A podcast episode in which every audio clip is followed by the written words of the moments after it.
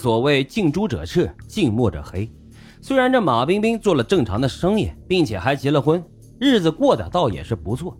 但是他却仍然和那些混社会的人来往密切，身边的一群小喽啰也总是怂恿他去干一些违法的勾当。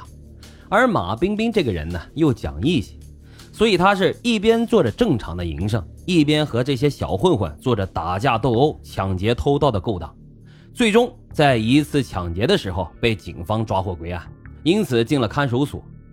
在这看守所里，马冰冰认真的改造，也想了很多，决定出狱后就再也不去混社会了，而是继续做生意，和媳妇儿啊好好的过日子。可是大家应该知道啊，这混社会的想要抽身，有时候可不是那么容易的，需要自己有很强的毅力才行。他从看守所出来的当天，一群兄弟在门口等他，给他接风洗尘。并且这帮兄弟里面有一个小弟开了一个规模不小的酒店，这个酒店餐厅还带歌舞厅，生意是异常的火爆。在那个年代，只要是生意好，那就会有人来捣乱、收保护费等等一系列的事儿。因为马冰冰那个时候已经是小有名气了，在当地也算是恶名在外，所以这个小老弟呢就想请他过来看场子。但是刚出狱的马冰冰并不想再去混社会了。于是当场就拒绝了他的请求，可是没过多久，他的那帮混社会的兄弟们又多次的去找到他，说是大家一直都在等老大出来，让马冰冰呢带着他们一起去闯社会，在兰州是要闯出自己的一片天。而看着这一帮兄弟们的期盼，讲义气的马冰冰最终啊还是放弃了做生意、好好过日子的打算，第二次开始了混社会。他在看场子的时候制造了多起伤害大案，黑吃黑的事儿也是常有发生。之后，马冰冰团伙的名气越来越大，好多生意场上的老板也都找到马冰冰，让他帮忙暴力催债。有的呢，还通过关系让马冰冰出面帮忙去调解一些事情。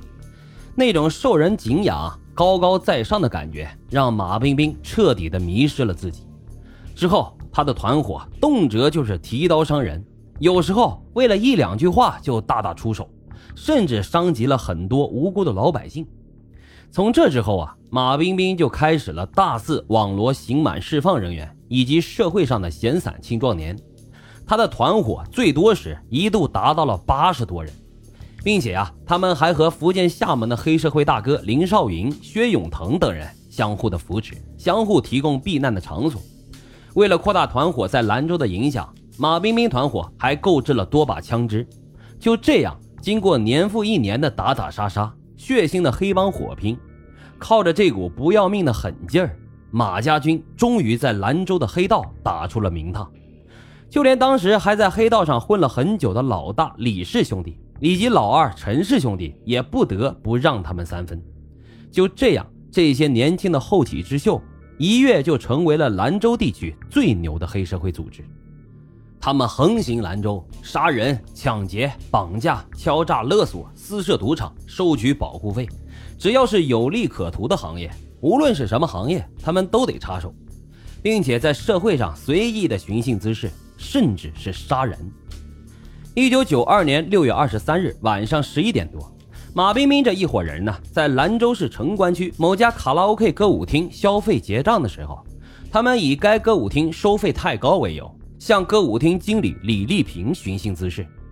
这李丽萍在威逼下无路可逃，最终选择从三楼爬窗逃生。但是在慌乱中，他不慎就摔到了楼外的人行道上。马冰冰一伙人发现李丽萍坠楼后，不但没有罢手。反而上前朝着本就是奄奄一息的李丽萍的胸腹部猛踹了数脚，最终李丽萍经医院抢救无效死亡。之后，马冰冰的人就逃到了厦门黑老大林少云处，蛰伏了将近半年的时间。待风声过后，再一次回到兰州。一九九三年六月六日凌晨一点钟左右，马冰冰等人在兰州市城关区陇西三晋娱乐中心消费。马冰冰的一个马仔以找服务为由，故意调戏了一名女顾客冯某。这冯某的丈夫周某华见状，立刻就出面制止。马仔阿威呢，跟着周某华随即就发生了打斗。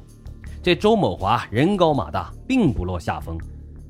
争斗中，周某华将马仔阿威推进了游泳池。而就在这时，身在二楼的马冰冰见到自己的人吃了大亏，于是他们一群人手持着防爆手枪以及匕首，呼啸间就下了楼，从四面八方堵截而来，追打着周某华。周某华的背部、颈部被砍多刀倒地，当场是血流不止。然而，即使是这样，马冰冰一伙人仍然觉得不解气，他们又继续向倒地的周某华拳打脚踢，并用花盆、椅子来打他、砸他，直到周某华不能动弹为止。而周某华呢，也最终被送医院抢救无效死亡。案发后的马冰冰带着人又一次逃到了厦门黑老大林少云处，又蛰伏了半年多的时间。